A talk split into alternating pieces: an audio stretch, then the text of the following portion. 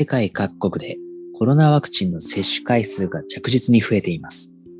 ワクチンの普及に伴い増えると見込まれるのがオフィスワークに戻る企業の数です。そんな中、アメリカなどではオフィスワークに戻るにあたり、社員にワクチン接種の有無を聞くことは認められるのかどうかという議論が起こり、経営者らの頭を悩ませています。アメリカでは雇用主が従業員の持つハンディキャップに関する情報を聞き出すことを禁じる法律が存在します。雇用主が社員のワクチン接種の有無を確かめることは、その法律違反になるのではないかという懸念が広がっているんです。雇用主側としては、社内の感染リスクの低減や顧客への安全性のアピールという利点から、社員にワクチン接種を推奨したい。一方、ワクチン接種の有無を確かめることが違法に当たる可能性もあるため、明確な指針を定めることができないでいました。しかし、この議論はアメリカの雇用機会均等委員会が昨年12月に発表したガイドラインで一定の決着を見た形となっています。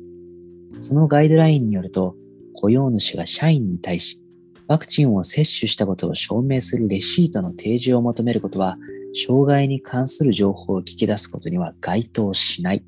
一方、なぜワクチンを接種していないのか？という質問は、間接的に障害に関する情報を聞き出すことにつながる可能性があると指摘しています。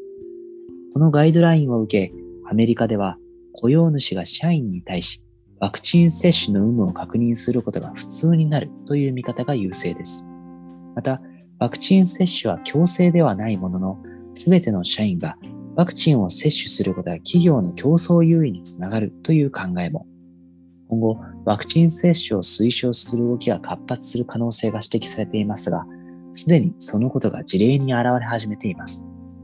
例えば、シンガポール航空は、パイロット、キャビンクルー、ゲートスタッフなど、乗客と接する社員全員にワクチン接種を促していることを声明で発表しました。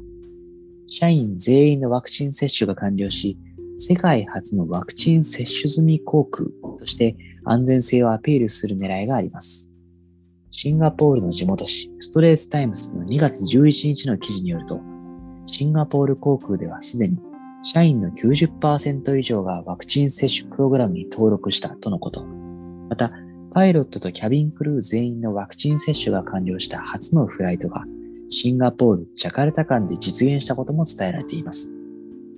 アラブ首長国連邦のエリハド航空も、社員のワクチン接種を促進していることを公にし、安全性をアピールしています。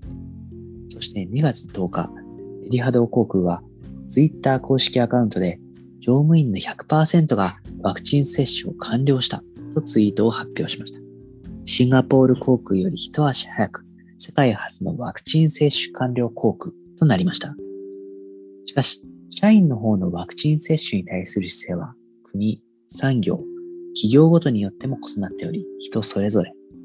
ストレートタイムズの12月20日の記事では、客室乗務員のように感染リスクが高い職業であれば、ワクチン接種は強く推奨されるかもしれないが、シンガポール国内では、社員にワクチン接種を強制する企業は少数だろうという専門家の声が紹介されています。一方で、ワクチン接種を強く推奨する企業も少なくないと見られており、ワクチン接種を促すインセンティブが増えてくることが見込まれます。インセンティブには、ワクチン接種後の休暇やフレキシブルワークの提供などが含まれます。日本でもようやくワクチン接種が開始されようとしていますが、ワクチン接種に関して雇用主と従業員との間でどのような議論が起こるのか注目したいところです。